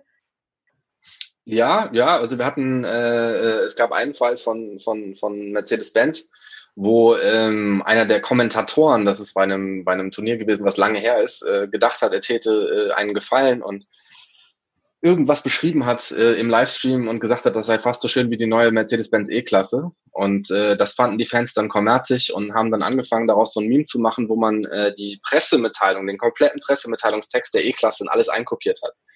Ich hatte heute Morgen einen schönen Kaffee, der war fast so schön wie die neue Mercedes und dann kam immer das ganze Ding. So. Und ähm, was man daraufhin gemacht hat, da haben die Kollegen halt super schnell reagiert und haben äh, ein, Foto, ein schönes Foto gemacht vor der Halle von dem Turnier, was, wo sie gerade als Partner drauf waren und haben gesagt, es ist super schön hier zu sein, E-Sports-Fans, fast so schön wie und dann haben sie sich quasi selber gecopypastet mit ihrem Text. Und äh, das ist dann super steil gegangen auf Reddit. Also die Leute waren total begeistert und haben gemeint, so, hey, die haben reagiert und da geht's wirklich eigentlich nur darum, dass man auf diesen, auf diesen Spaß einsteigt. Deswegen, ich glaube, auch so diese erste Reaktion, wenn das mal ein bisschen negativ äh, klingt, die Leute hassen einen nicht gleich, aber es ist quasi eher eine Einladung, irgendwie mitzumachen. Und äh, man ist halt doof, wenn man die liegen lässt. Ja, nach allem, was du beschreibst, ähm, könnte ich mir vorstellen, dass gerade bei euch in diesem Feld ähm, ja so eine qualitative Erfolgsanalyse äh, im Nachgang wahnsinnig wichtig ist und ihr da noch ein bisschen differenzierter auch wahrscheinlich draufschaut als äh, vielleicht bei den klassischen ähm, Kampagnen, wo man hinterher einfach die Reichweitenzahl irgendwie nimmt und äh, hinschreibt und sagt, ach Mensch, das lief aber wieder super. Ähm, also ihr geht wahrscheinlich deutlich tiefer wirklich in die Konversation, in die Reaktion der Communities rein und macht auch dann wahrscheinlich Sentiment-Analysen. Ähm, was sind da noch wichtige Werte, die äh, euch zeigen, hey, richtige Strategie ist aufgegangen? Also wir machen zum einen, äh, schauen wir äh, nach dem Sentiment, ganz klassisch, wie du gesagt hast. Zum anderen schauen wir irgendwie, wie die Verbreitung ist. Ähm, sind Hashtags genutzt worden? Sind die vor allem von Fans genutzt worden? Wo sind sie genutzt worden? Ähm, was sind irgendwie die richtigen Uhrzeiten? Was natürlich auch immer wichtig ist. Mhm. Und ein bisschen komplizierter, weil es eine globale Community ist. Also die Leute sitzen halt nicht hier oder da, sondern überall. Ähm, und äh, wir versuchen das auch immer zu unterstützen, dadurch, dass wir eine richtig klassische Marktforschung machen. Also mit, äh, mit einer Befragung vorher, nachher, wie haben sich verschiedene Markenwerte entwickelt. Ähm, das ist natürlich immer ein bisschen schwierig, das richtige Panel zusammenzustellen, weil es natürlich in den einzelnen Geos gar nicht so viele Leute immer unbedingt sind. Aber wir finden es schon extrem wichtig, da eben zu schauen, wie es wirklich auch angekommen ist und wie es aufgenommen worden ist. Und äh, was es vor allem, äh, wie es die Marken, Marken die Markenwahrnehmung beeinflusst hat. Ja. Also was wir irgendwie, was wir oft sehen, ist, dass also grundsätzlich die Wahrnehmung ganz oft sehr, sehr positiv ist, zumindest bei den Sachen, die wir begleiten durften, Gott sei Dank. Ähm, und äh, dass so gewisse Sachen, so die Marken werden automatisch gleich viel innovativer und moderner und jünger wahrgenommen. Weil gerade bei klassischen Brands, die Fans, für die ist alleine schon die Meldung, dass diese, diese Marke ihr Hobby unterstützt, ist so, oh krass, hätte ich denen gar nicht zugetraut. Und äh, dadurch kann man natürlich schon viel machen und dann sieht man aber eben auch über die Zeit, dass man eine stärkere Verflechtung auch mit dem Thema Gaming allgemein hat. Darüber, dass man eben sich an diese Speerspitze E-Sports anhängt. Und äh, das ist natürlich mittelfristig, was viele Marken auch gerne wollen, weil du da mit einer viel breiteren Basis dann auch natürlich sprichst. Ja. Wenn wir jetzt nochmal auf die, äh, auf die Werbung mit Personen in diesem ähm, im Bereich Gaming äh, schauen. Ähm, wenn ihr jetzt quasi für euch identifiziert habt, dass das so eine Strategie ist, die für eine Marke passt, wie findet ihr denn dann die richtigen Charaktere, die richtigen Köpfe, vielleicht auch die richtige Nische, das richtige Vertical, äh, in das es sich dann lohnt reinzugehen? Ähm, welche Tools benutzt ihr? Macht ihr das alles mit einer eigenen qualitativen Recherche? Habt ihr eine eigene Datenbank? Also wie findet ihr die die richtigen Influencer sozusagen für eure Kampagnen im Bereich Gaming? Ähm, das ist tatsächlich eine, eine, eine, Mischung. Also zum einen schauen wir überhaupt, wer irgendwie mal groß ist. Das ist ja ehrlicherweise relativ leicht nachzuvollziehen. Gerade im Live-Bereich kann man ja irgendwie bei, bei Twitch einfach schauen. Ähm, ansonsten haben wir natürlich, äh, ist es wie vieles im E-Sport so ein bisschen unübersichtlich. Man schaut natürlich irgendwie, dass man möglichst Kontakt zu vielen Leuten unterhält, dass man irgendwie sich viel austauscht. Das ist halt total wichtig. Ähm, und äh, qualitatives Überprüfen ist, ist halt eigentlich, finde ich, fast das Wichtigste man muss halt also so tief im Thema drin sein, dass man wissen muss, so die Person hat vor zwei Jahren im Streamer was daneben ist gesagt oder ähm, jetzt gar nicht irgendwie, um Leuten da ans Bein zu pinkeln, aber einfach, dass man es richtig, richtig einschätzen kann. Also wie schon gesagt, mal was daneben ist gesagt zu haben im Stream ist im Gaming nicht so schlimm wie woanders. Mhm. Aber man muss natürlich irgendwie wissen, so was ist die Tonalität der Leute, wie kommunizieren die, vielleicht auch wie viele andere Partnerschaften haben die schon. Und äh, so Tools, die einem das so dankbar aufbereiten, gerade für diesen Spezialbereich gibt's nicht. Also wir gehen im Allgemeinen von, ähm, von unseren Kollegen von Jungformat Flow zum Beispiel aus auch oder von den Kollegen von Jungformat Nerd. Da gehen wir von deren Analysen eben aus weiter und gucken uns dann so die Shortlist qualitativ nochmal an, damit es eben wirklich auch die richtigen Leute sind, die dazu passen. Und ähm, ein weiteres Kriterium ist eigentlich auch, dass man mit den Leuten mal spricht, ob die irgendwie Lust dazu haben und inspiriert sind, das zu machen. Also äh, ich weiß ja immer, dass Authentizität sowieso immer im Influencing das große Wort schlechthin ist. Genau. Ähm, aber gerade so in diesem Live-Bereich, ich kann mir halt vorstellen, so selbst wenn einen was nicht besonders interessiert, da mal ein schönes Foto für zu stagen, das kriegt man noch hin. Hm. Aber da irgendwie einen mehrstündigen Livestream über das Thema zu machen, wenn das Herz nicht richtig drin ist, das ist schon bitter. Und dafür ist die Community nicht doof genug. Also das muss man auch sagen. Verdammt. Nee, für mich ist es ja schön. Also ja. ich muss ja sagen, das, was mir mit am meisten Spaß macht an dem Feld, ist, dass ich ja die Gelegenheit habe, grundsätzlich fast nur Sachen zu machen, die ich selber auch gut finde. Weil ich ja selber Teil der Community bin. Also ein Stück weit kann ich mich auch immer selber fragen, Sachen, die mir selber zu doof sind, sind den Leuten da draußen erst recht zu doof. Ne? Ja. Ähm, wo fandest du denn selber, hat das äh, besonders gut funktioniert? Was war so ein Case, äh, wo ihr auch wirklich aktiv mit Influencern im Gaming-Feld gearbeitet habt wenn man die dort so nennen kann, also mit Gamern oder Streamern, ähm, wo du sagst, boah, hey, da war ich als Fan selber voll happy, dass das so gut geklappt hat? Also da, äh, um äh, zur Abwechslung mal nicht, nicht uns selber zu loben, es gibt eine Sache, die äh, die DHL gemacht hat mit, äh, mit ESL zusammen. Die haben sich einen äh, ganz beliebten Caster rausgesucht, ähm, der sie repräsentiert hat als ihr Gesicht im E-Sports. Und den haben sie quasi, das ist so ein ganz, so ein ganz großmäuliger Kerl und den haben sie gecastet, der dann, der hat dann für sie Pakete an die, an die Teams überbracht mit so ironischen Nachrichten drauf. Äh, der hat äh, den Fans irgendwie Goodies gebracht. Der hat dann für die in Spots mitgespielt. Also der ist quasi wirklich, den haben sie komplett komplett direkt als ihr eigenes Testimonial in diesem neuen Bereich genutzt und haben dementsprechend also die ganze Popularität von dem ist so direkt übersetzt auf DHL. Also es war richtig, richtig krass. Bei einem der Events haben die Fans tatsächlich in der Halle DHL, DHL skandiert. Das hat man auch noch nicht so oft gesehen. Ähm, und das war also dementsprechend ein voller Erfolg, weil äh, also auf ganz vielen Ebenen der einfach so wahnsinnig gut gepasst hat. Der ist also so ein bisschen awkward, aber gleichzeitig lustig. Das heißt, es war auch irgendwie so jemand, den man den Paketboten auch so ein bisschen abkaufte. Ne? Das war jetzt irgendwie nicht so, dass der so gestaged oder, oder Stockmaterial aussah. Der sah halt einfach wirklich so ein bisschen aus wie jemand, der theoretisch Paketbote sein könnte. Und der hat dann eben so, man hat ihm auch freie Hand gelassen. Der hat so komplett seinen eigenen Schnack in diese ganzen Sachen irgendwie reingebracht. Und dadurch hat es dann halt eben auch gepasst. Also ich glaube, gerade in dem Bereich, wo die Leute auch mal ein bisschen spontan sein müssen, denen da so riesige Regelungen umzuhängen, wie sie sich zu benehmen haben, das funktioniert auch nicht. Also das riechen die Leute zehn Meilen gegen den Wind. Und äh, wir haben also wie zum Beispiel selber auch schon mal gehabt, äh, bei den Teampartnerschaften, die natürlich immer ein Stück weit als Testimonials dann auch genutzt werden. Ähm, oder auch, äh, was wir zum Beispiel mal gemacht haben mit äh, Pringles zusammen, ist, dass man bei deren Events jeweils immer für den Stand entsprechend lokal Influencer irgendwie dazugeholt hat, die dann irgendwie so ein bisschen Stimmung darum zugemacht haben. Und da hat man eben auch gesehen, so ob man die richtigen erwischt hat oder nicht. Der Stand ist dann voll oder leer, ne? Ja. Ähm, da muss es dann natürlich zur Marke passen, da muss es dann auch äh, zum Event jeweils passen.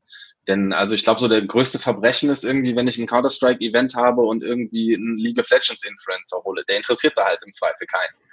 Ähm, also so genau muss ich mich dann halt auch damit befassen. Ja, ja, nach allem, was du so sagst, ähm, glaube ich, dass es dann in dem Feld eben, wie du schon gesagt hast, wirklich darum geht, äh, sich qualitativ mit jeder einzelnen Person eigentlich auseinanderzusetzen. Und das, was ich an manchen anderen Stellen im Influencer-Marketing gerade beobachte und auch wirklich selber manchmal so ein bisschen äh, eigentlich unklug auch von vielen Brands finde, sind eben diese, diese groß angelegten, meistens Mikro-Influencer-Kampagnen, wo parallel mit 160 äh, Influencern gearbeitet wird. Und du weißt, da, wenn das von zwei Personen gemanagt wird, die können nicht alle sich mit dem Content oder mit der Dynamik in den einzelnen Communities dieser 160 Personen so umfassend befasst haben, dass da eben wirklich was rauskommt, was am Ende irgendwie alle Follower so boah, mit, mit äh, Glücksgefühlen an diese Brand-Kooperation denken lässt oder so. Ne? Also da ist es so ein bisschen dieses mindless ähm, Influencer-Marketing, was, glaube ich, im, im Gaming-Bereich so dann gar nicht stattfinden kann im Moment, oder? Also so groß angelegte Mikro-Influencer-Kampagnen. Äh, das gibt's teilweise schon auch, aber okay. das hat dann, hat dann, hat dann einen anderen Zuschnitt. Ja. Also zum einen bin ein, ein oder wir auch sind, sind Riesenfans von langfristigen Partnerschaften, gerade bei sowas auch. Ähm, nur dann kann es eigentlich so wirklich auch Kraft für die Marke entfalten. Also es sei denn, ich habe irgend so eine Promotion und die Leute sollen irgendwie, keine Ahnung, mein Sandwich kaufen oder so. Das kann ich irgendwie probieren, klar. Ist dann, macht dann halt nichts für die Marke an sich, aber äh, gerade im Gaming-Bereich, da muss eine gewisse Ernsthaftigkeit irgendwie dahinter sein. Und mhm. das geht dann eben auch über Zeit und über die längerfristige, schlaue Verbindung der eigenen Marke mit, mit den Partnern. Ähm, aber wie gesagt, gerade wenn es um Promotion geht, es gab neulich den, ähm, den Launch eines äh, der Beta-Phase eines neuen Videospiels von Spielehersteller Riot, so das ist jetzt ganz viel auf einmal. Auf jeden Fall, die haben ein neues Spiel rausgebracht, was irgendwie groß erwartet war. Und ähm, die haben also gleich die, äh, die haben kompletten Tag lang eigentlich Twitch gekapert, weil alle bekannten Gaming-Streamer gefühlt äh, an dem Tag das gespielt haben. Und man musste zugucken, um Codes zu kriegen, um sich selber für die Open Beta anzumelden als Fan. Und da muss man dann natürlich sagen, also in diesem Fall, wenn es einfach darum geht, äh, ein Produkt zu zeigen und Leute zu zeigen, die Spaß damit haben und das ausprobieren, hm. da kann ich dann natürlich auch ein bisschen breiter streuen. Also da gibt's dann nicht so ultra viel, was man irgendwie da falsch in die Kamera halten kann, ähm, sondern da geht's einfach darum, dass Leute das eben spielen und mit ihrer Community drüber reden. Und äh, das ist natürlich insofern doppelt und dreifach geschickt auf einer Plattform wie Twitch, dass du eben nicht, nicht einen Film darüber machst, so ein klassisches Produktvideo, sondern äh, wenn das jemand spielt und die Fans interessiert, was da hinten links hinter der Ecke ist, dann schreiben die in den Chat so, hey, geh mal hinten links lang und dann macht der Typ das im Zweifel auch. Das heißt, die Leute kriegen automatisch die Produktdemonstration, die sie selber cool finden. Das ist natürlich auch eine große Chance. Mhm, wenn wir, du hast es am Rande immer schon gestreift, auf das Thema Events gehen. Das würde ich nämlich auch gerne noch besprechen, so als, als Cluster. Ähm, es ist ja schon so, also ich glaube, viele haben sich das natürlich klischeemäßig sehr lange immer so vorgestellt, äh, Gamer sitzen immer alleine, genau wie du gesagt hast, im Keller und spielen und äh, wenig sozialer Austausch und so weiter. Aber wir sehen halt mittlerweile, dass äh, gerade E-Sports einfach ganze Arenen füllen kann und dass das Thema physisches Beisammensein, obwohl wir eigentlich in der digitalen Welt spielen, wahnsinnig wichtig ist in vielen dieser Sub-Communities. Kannst du das mal so ein bisschen einordnen, wie wichtig auch wirklich physische Treffen, Events sind und wie sozialer Austausch da stattfindet und wie Marken da auch stattfinden? Also ich würde einmal, einmal gerne den Schritt zurück machen, was das gemeinsame Spielen angeht. Also zum ja. einen ist der, ist der Community-Gedanke, auch wenn man alleine im Keller sitzt. Das ist natürlich für einen Außenstehenden kein schönes Bild. Aber auch da ist der Gemeinschaftsgedanke sehr viel größer, als Leute, die mit Gaming nichts zu tun haben, sich das vorstellen können. Also äh, wenn ich zum Beispiel in irgendeinem Spiel, was Mehrspieler ist, halbwegs vernünftig spielen will, muss ich ununterbrochen mit anderen Leuten kommunizieren. Es geht gar nicht anders. Also wenn man irgendwie mal so Tonmitschnitte sieht von so einem Dota 2 oder League of Legends Spiel, die sind ununterbrochen am Sprechen. Deswegen können die auch alle Englisch, ehrlicherweise der klassische Gamer, nicht notwendigerweise aus der Schule, sondern weil die auf dem EU-Server mit einer Horde Russen sitzen und sich irgendwie verständlich machen müssen. Also da kommt das zum einen her. Zum anderen äh, gibt es teilweise also ganz rührende Geschichten, wie Leute eben so eine Zweitfamilie äh, digital finden. Also äh, ich kann nur jedem raten, es gibt so eine Geschichte von so einem, ich glaube, dänischen Teenager, der äh, also ganz schwer krank war und äh, bei seiner Beerdigung, der ist leider ganz jung gestorben, äh, kamen plötzlich ganz viele Leute, die die Eltern noch nie gesehen haben und da stellte sich raus, die kannte er alle aus World of Warcraft und die haben zusammen Geld zusammengelegt, um zu seiner Beerdigung zu fahren, um ihn noch ein letztes Mal zu ehren, weil das wirklich richtige Freunde waren für ihn. Ne? Und ähm, also sowas gibt es zum einen natürlich schon. Und das ist aber auch ein Faktor, der eben in diese ganzen Events reinspielt, ähm, weil die Leute eben Teil einer Community sind und auch sein wollen und das natürlich auch gerne mal analog haben wollen. Ähm, und das fand ich eigentlich so ganz spannend an den ersten Turnieren, die wir uns auch angeschaut haben, dass die Leute eben da nicht nur hingehen, um irgendwie sich ein Spiel anzusehen, eine Bockwurst zu essen und wieder nach Hause zu gehen, sondern dass das teilweise richtig so Community-Treff. So, da hat man irgendwie so eine Ecke so mit Cosplay, wo die Leute sich verkleiden, dann gibt's da hinten irgendwie was, wo man neue Spiele ausprobieren kann. Das hat immer so, also ganz oft so leichten Convention-Charakter. Und ähm, ich finde, das merkt man so ganz krass. Also äh, gibt immer rührende Szenen, wo Leute sich das erste Mal im echten Leben treffen, weil die sich zu diesem Event verabredet haben und im Zweifel schon drei Jahre zusammen gespielt haben. Ähm, und zum anderen auch einfach, ich glaube, es macht den Leuten auch einfach Spaß, nachdem man so diese ganzen Klischees irgendwie immer hört, mal irgendwo hinzugehen, wo man Teil dieser großen Community ist und, und eben sieht, wie viele das eben auch sind und sich auch mal im echten Leben äh, in Anführungszeichen äh, mit Leuten darüber austauschen kann, was einen irgendwie bewegt und beschäftigt und was man cool findet. Und ähm, das ist dementsprechend ein Riesenfaktor. Ansonsten sind die Events ähm, abhängig vom jeweiligen Veranstalter. Es ist natürlich äh, alles ziemlich dezentral. Wenn ich möchte, kann ich versuchen, mir eine Lizenz zu besorgen und so ein Event auszurichten. Äh, das heißt, da, da gibt's also ganz unterschiedliche Sachen. Und ähm, insbesondere die Turniere, denen merkt man schon an, dass überall Event, äh, Event-Elemente auch geklaut wurden. Also man hat so das Einlaufen der Spieler, das ist so ein bisschen geklaut vom Boxen und dann hat man irgendwie die große Bühnenshow, die kennt man so vom Wrestling und also es ist ja dadurch, dass die Szene sich aktuell so selber ein Gesicht gibt, äh, gibt ja einfach nichts, was man nicht ausprobieren kann. Es gibt ja keine, es gibt diesen 70-jährigen Karl-Heinz irgendwie, der hinten im Stadion sitzt und sagt, diesen neumodischen Scheiß finde ich doof, den gibt's nicht. So, also ich kann ja grundsätzlich eigentlich alles mit meinem Event machen und versuchen, es so gut zu machen, wie, äh, wie ich es kann und wie es den Fans gefällt. Und gut, für mich als Veranstalter nicht so geil, aber für die Fans auf jeden Fall. Wenn das Event Schrott ist, dann gehen die Leute nicht hin und dann wird das nicht wieder gemacht. Das heißt, es überleben natürlich automatisch die Gestaltungen und Formate, die die Fans cool finden. Also das sind alleine die Turniere. Ansonsten hat man natürlich noch alles so im breiteren Gaming-Bereich, Conventions, Messen. Ähm, also alleine die, die riesen Gamescom, die ja nun leider dieses Jahr nur digital stattfinden wird, ähm, äh, auf der ich auch irgendwie ein paar Mal gewesen bin. Das ist ja auch also richtig krass. So man, man liest darüber, wie groß das ist, aber wenn man da wirklich mal durchläuft und sieht, wie viele Subareale es einfach gibt, wo Leute sich für eine bestimmte Art von Spielen interessieren, also da sieht man dann wirklich auch mal die Größe. Und ich weiß, das sagen alle Leute, die sich mit einer bestimmten Community befassen, aber ich schließe mich an. Ich finde, sie sind besonders herzlich irgendwie. Ja. Also ich habe tatsächlich, äh, ich habe tatsächlich bei einem der ersten Turniere, zu denen ich gegangen bin, bin ich mit einem völlig ahnungslosen Freund hingegangen, weil ich keine Lust hatte, alleine zu gehen und der hatte nichts vor. Und äh, dann musste ich mich aber um was anderes kümmern und habe ihn dann mal geparkt. Also mitten zwischen den Fans und der hatte von nichts eine Ahnung. Und der hat dann auch noch so richtig geil angefangen und gesagt so, was ist das hier eigentlich überhaupt? Was macht ihr hier eigentlich? Und ich dachte so, oh, das läuft jetzt schief. Und dann musste ich aber weg. Und dann kam ich wirklich zehn Minuten später.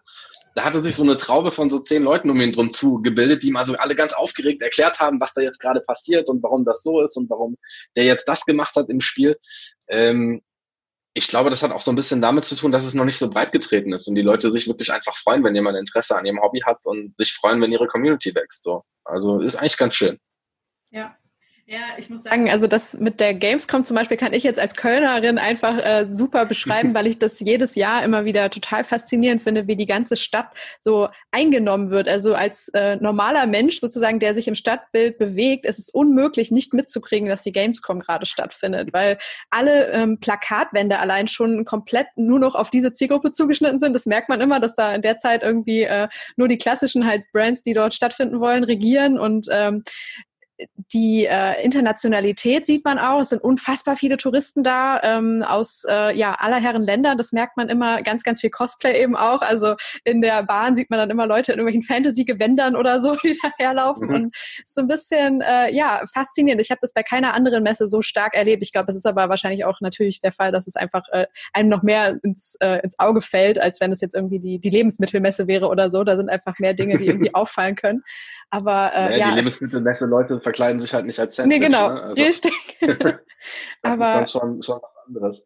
Aber da gibt es eben auch große Überschneidungen mit, mit anderen Communities. Unsere mhm. Kollegen von Jungformat Nerd haben eine Studie gemacht zu, zu Nerdkulturen in Deutschland, wo man eben festgestellt hat, die meisten Leute, die sich irgendwie für sowas wie Gaming oder Fantasy interessieren, interessieren sich auch für ein, zwei andere Teilbereiche, die man so ein bisschen nerdig verankern würde. Mhm. Also das ist alles so ein bisschen so im, im, im erweiterten Sinne so eine Familie irgendwie, die dann zu solchen Sachen eben mal zusammenkommt. Was ja auch jetzt wirklich ein sehr prägender Moment war, zumindest für Leute, die das irgendwie mitbekommen haben und dem generell nicht, äh, nicht abgeneigt sind, war das äh, von dir auch schon angesprochene Konzert von Travis Scott äh, bei Fortnite. Ähm, vielleicht mhm. kannst du mal ein bisschen beschreiben, äh, so in deinen Worten, was das für, für äh, ja, ein Event war oder für eine Idee sozusagen, die die äh, Spielehersteller mit ihm da umgesetzt haben und wie du das wahrgenommen hast als Mensch, der die Szene ja jetzt schon kennt, ähm, der selber Gamer ist, der selber ähm, ja sozusagen wahrscheinlich auch Fortnite gut kennt. Ähm, was war das für ein Event, äh, bei dem am, ich glaube, ersten Abend zwölf Millionen Zuschauer teilgenommen haben? Also erstmal musste ich da, erstmal muss ich mich verteidigen. Um Fortnite so richtig gut zu kennen, bin ich ein bisschen alt. ähm, das ist tatsächlich besonders, besonders beliebt bei, bei, bei, bei jüngeren Gamern. Aber selbstverständlich ist es ein Thema, womit ich mich gut auskenne. Ähm, ja, das war also auf jeden Fall erstmal vorneweg ein ziemlich großer Wurf. Äh, Fortnite hat ja in der Vergangenheit äh, eigentlich schon mehr als jedes andere Videospiel äh, an der Integration und Verzahnung mit so Popkultur aus der realen Welt gearbeitet.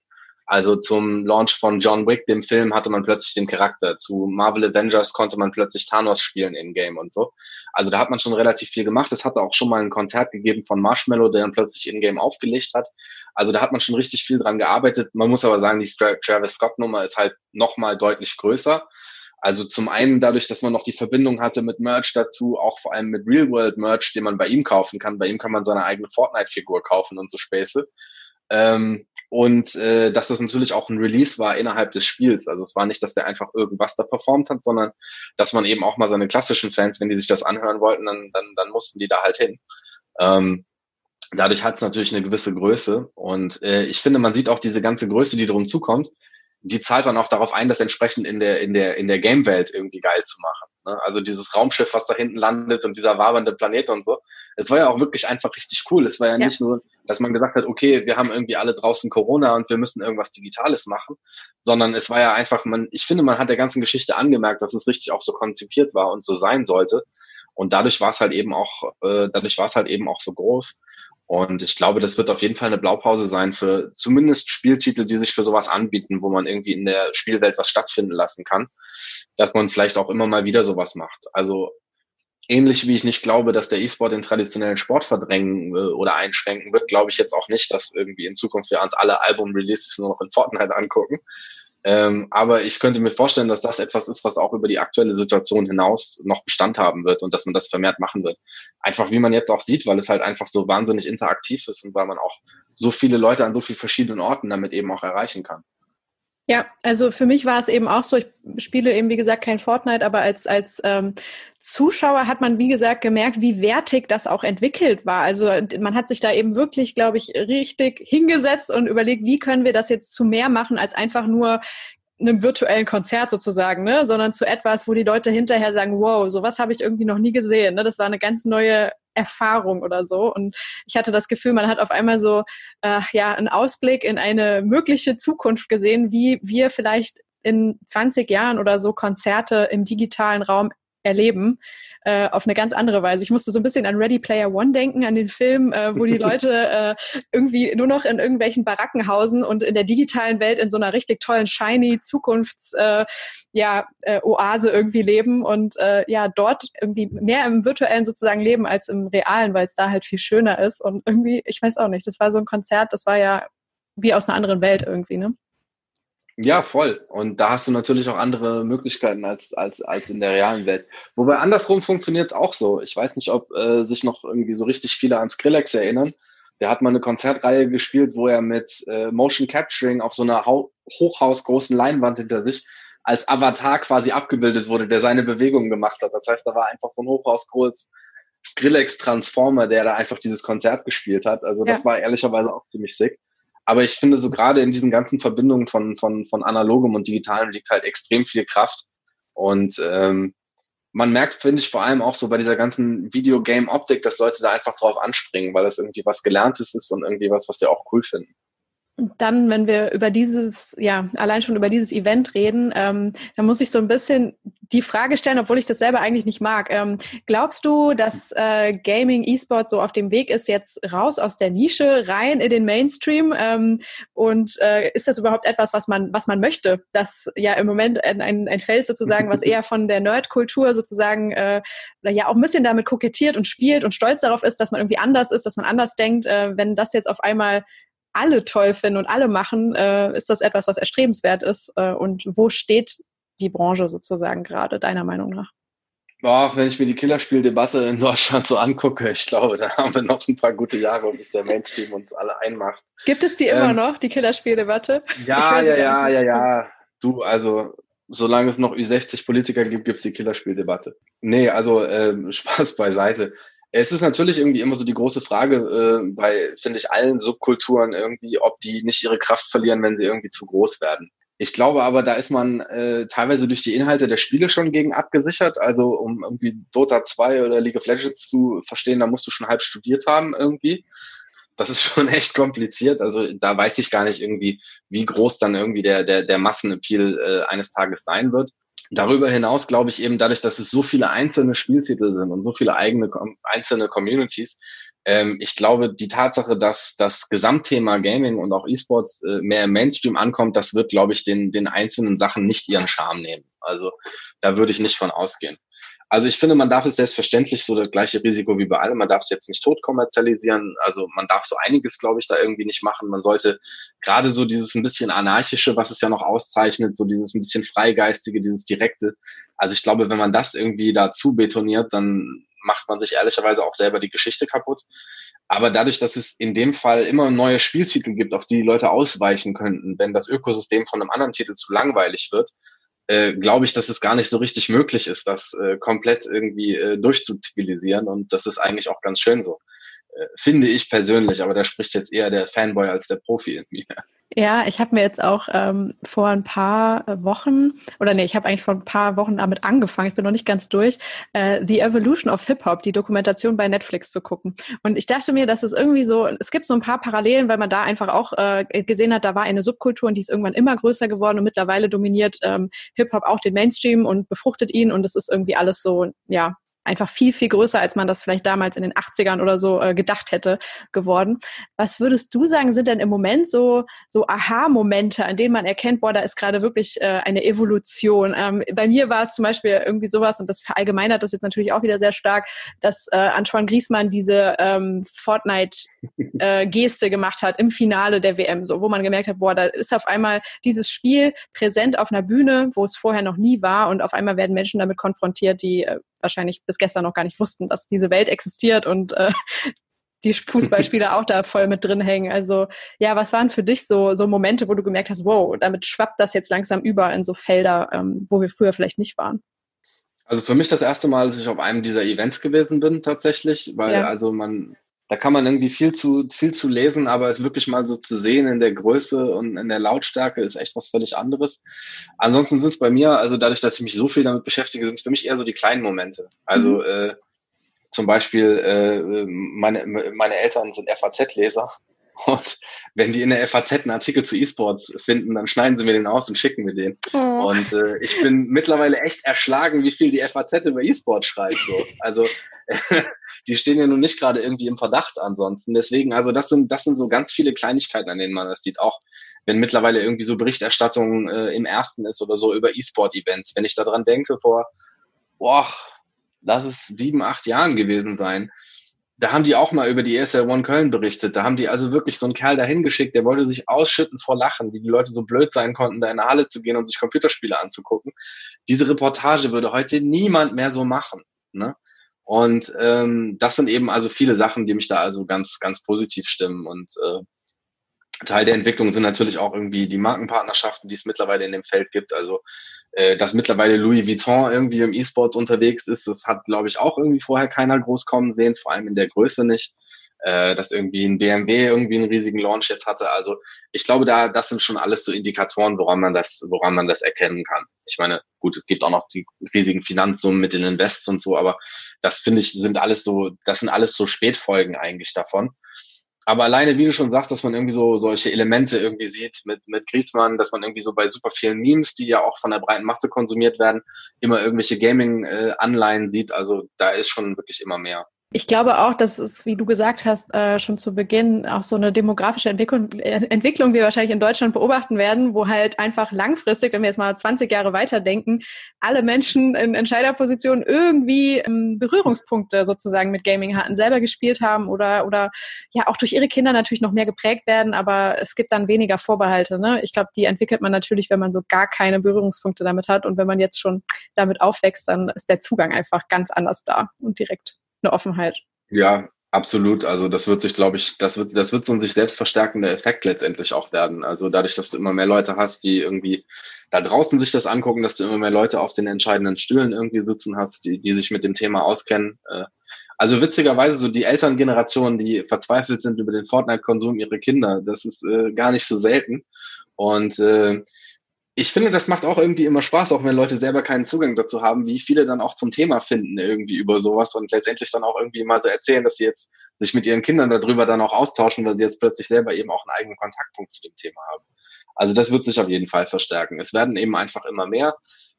Zum einen, weil es immer mehr junge Leute gibt, die damit aufgewachsen sind. Zum anderen, weil natürlich auch mittlerweile es äh, ein viel breiteres Angebot gibt, was auch eine viel breitere Zielgruppe anspricht. Also zum Beispiel äh, ist ja nach wie vor sind ja sehr, sehr wenig Frauen im, im, im kompetitiven E-Sports-Bereich in der Spitze, was natürlich auch mit der Hinführung irgendwie viel zu tun hat. Und wie du zum Beispiel gerade erzählt hast, du hast halt eben die Sims gespielt, was ein Produkt ist, was tatsächlich also überwiegend äh, von Frauen gespielt wird. Aber solche Spiele hat es ja früher gar nicht gegeben. So früher ja. musste ich irgendwie so äh, einen Troll in der Höhle suchen.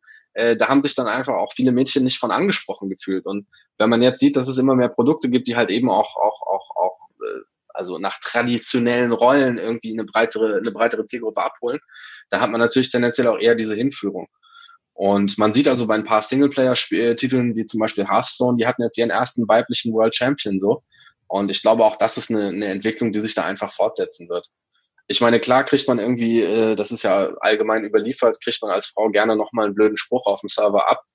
Ähm, aber ich glaube, das wird auch einfach weniger, weniger werden. Je mehr Frauen dazukommen, desto weniger werden irgendwelche Idioten glauben, dass das ihre Domäne ist. Ja. Glaubst du denn auch, dass die personenzentrierte Kommunikation oder dieses klassische, was wir jetzt vielleicht als Influencer-Kommunikation bezeichnen würden, ähm, auch noch an Bedeutung zunimmt, dass man noch mehr Persönlichkeiten sozusagen sieht, die wirklich auch sich als Marke verstehen und auch positionieren? Hm. Da würde ich fest von ausgehen, ja. Mhm. Also das ist ja aktuell die Entwicklung, wie schon gesagt, mit den, mit den, mit den Fußballern, die irgendwie langsam, äh, äh, beziehungsweise den Gamern, die langsam entdecken, dass sie ein bisschen cool sind. Und vor allem, es wird, glaube ich, auch immer wichtiger sein, äh, je, je lauter es dann eben auch wird in diesem Feld, sich selber zu einer, zu einer Marke rauszuarbeiten. Und man hat eben relativ viele Leute, die das ohne viel Heranführung von sich aus einfach gemacht haben. Also äh, das ist immer ganz witzig. Es gibt so gerade jetzt so nach der Karriere gibt es einfach so ehemalige Spieler, die überall gebucht werden und überall als Influencer und Berichterstatter und sonst was äh, rumlaufen dürfen, die in ihrer aktiven Zeit gar nicht mal so geil waren. Aber die haben eben früh daran gearbeitet, dass sie einfach immer bestimmte Witze irgendwie gemacht haben oder äh, einer, das war so ein polnischer CS-Profi, der hat sehr schlecht Englisch gesprochen, der hat mal so eine Website gebaut, die Pascha School of English hieß das. Da hat er getan, als würde er wirklich irgendwie Englischkurse vermarkten. Und das sind eben, das sieht man so ganz krass, dass da eben Leute sind, die, die da an, an, an sich gearbeitet haben in entsprechenden Themenfeldern. Ähm, und das wird, glaube ich, je mehr Leute da überhaupt irgendwie rauskommen, äh, desto mehr werden es. Und hinzu kommt natürlich, dass es technologisch immer einfacher wird, sich selber eben auch im Stream oder äh, im Influencing stattfinden zu lassen. Ich meine, früher hattest du ja nicht irgendwie so ein Overlay, wo man dein Gesicht gesehen hat, sondern das war einfach so eine Stimme auf Gameplay halt, was du warst. Ja. Und da ist natürlich mittlerweile viel mehr möglich und auch viel mehr gewünscht von den Fans. Und dementsprechend rücken natürlich automatisch immer mehr auch die Personen in den, äh, in den Vordergrund. Und dann noch ein letztes Ding, ähm, auch auf Teamseite finde ich, äh, gerade im E-Sports-Bereich sieht man, dass da relativ viel getan wird. Also zum einen werden die Spieler irgendwie besser beraten, zum anderen gibt es mittlerweile einige, das ist also, glaube ich, nirgendwo sonst in der Welt gibt es das, einige Teams, die aus Influencer-Kollektiven hervorgegangen sind. Also am bekanntesten ist der Face Clan aus Amerika. Das ist, ursprünglich haben die irgendwie auf ihrem Sofa gesessen, dumme Witze gemacht und Call of Duty gespielt. Und dann ist es immer breiter geworden und haben die mehr Streamer eingestellt und irgendwann haben sie gesagt, weißt du was, scheiß drauf, wir kaufen uns auch ein Profi-Counter-Strike-Team und hat dann eben darüber noch eine Profimannschaft aufgemacht, die jetzt auch Teil dieses Clans ist und immer mit den ganzen Influencern rumhängt. Also die haben quasi das Pferd komplett von hinten aufgezäumt. Ähm, und ganz viele eben, äh, sowohl der Veranstalter wie auch der Teams im E-Sport-Bereich sehen sich eben vermehrt als Medienhäuser und Medienhäuser brauchen Gesichter. Deswegen, da glaube ich, sowohl die Nachfrage wie auch das Angebot wird, wird steigen. Und die Professionalisierung schreitet dann eben auch voran, ne? sozusagen. Also dass, äh, dass einfach gewisse ähm, ja, Strukturen sich dann ergeben, die es Marken auch einfacher machen, mit diesen Menschen zu arbeiten, ja. nehme ich an. Ne? Ja. Absolut, absolut. Also das ist sowohl in der in der in, in der Orga hinten dran, dass die mittlerweile eben richtige Agenturen haben, die sich um ihren Kram kümmern, wie auch in der Produktion. Also dass du irgendwie so einen halbvollen Wäschekorb im Hintergrund siehst, das ist jetzt mittlerweile auch selten geworden bei den Top-Leuten, Gott sei Dank. Ja, cool. Ähm, hast du noch weitere Thesen sozusagen mitgebracht oder erarbeitet, die wir für die Zukunft vielleicht uns so einmal festhalten äh, sollten, wenn wir ähm, an das Thema E-Sports und Gaming denken? Äh, die habe ich tatsächlich äh, größtenteils in den letzten fünf Minuten schon rausgefenstert. Das dachte aber, ich mir schon äh, fast.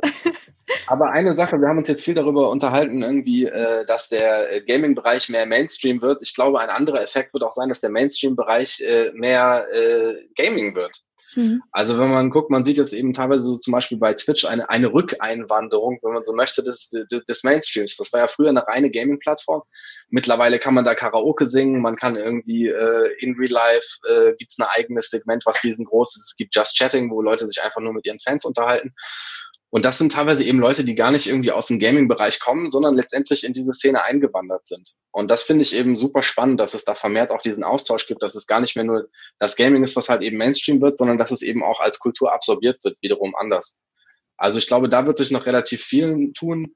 Und ansonsten bin ich echt gespannt, was sich äh, aus dem Mobile-Bereich noch alles entwickelt. Ähm, Stimmt. Also ich selber als äh, PC- und Konsolen-Fanboy äh, habe da immer äh, wirklich verächtlich drauf runtergeguckt äh, auf Mobile Gaming. Aber äh, mittlerweile gibt es da wirklich richtig kompetente Spiele für. Es ist gerade in Asien irgendwie ein riesen wachsender Markt und äh, ist natürlich aufgrund der Mobilität bietet das natürlich auch für die Personen, die damit umgehen, einfach ganz andere Chancen stattzufinden.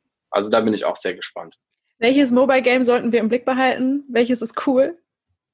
Äh,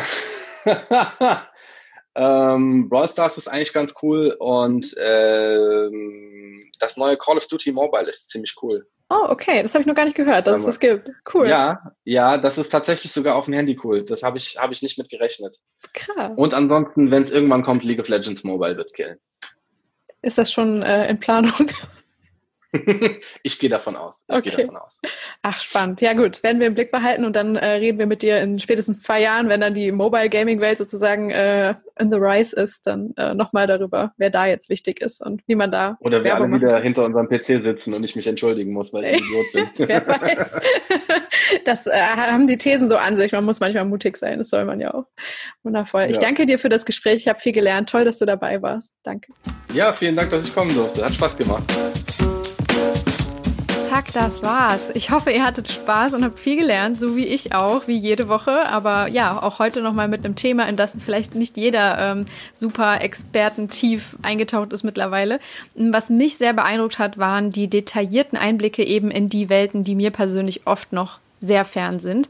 Aber Karl hat es geschafft, mir ein Gefühl für die Feinheiten der einzelnen Gruppen und auch die übergreifenden Gesetzmäßigkeiten und Regeln zu geben. Und vor allem höre ich aus allem, das hat mich nachhaltig beeindruckt, einen unglaublichen Respekt sowohl den der ganzen Industrie, den Gamern, den Streamern, den Athleten, aber eben auch den Zuschauern, die das ja alles konsumieren und die dann eben auch die Werbung ähm, konsumieren sollen, entgegen. Also äh, das hört man einfach raus, dass er ähm, ja da einfach ein ganz, ganz tolles ähm, Mitgefühl hat und diese Branche als, als Fan mitgestalten kann. Das hat er ja auch an einer Stelle gesagt, ist das Schönste für ihn. Und ähm, ja, ist doch einfach toll, wenn man einen Experten ähm, aus einem Bereich hört, in dem er sich einfach pudelwohl fühlt und in dem er angekommen ist und ähm, ja, wenn er sich dann auch noch Zeit nimmt, uns davon zu berichten, umso schöner. So können wir alle daraus lernen und uns das in unseren ähm, Arbeitsbereichen vielleicht ein bisschen aneignen.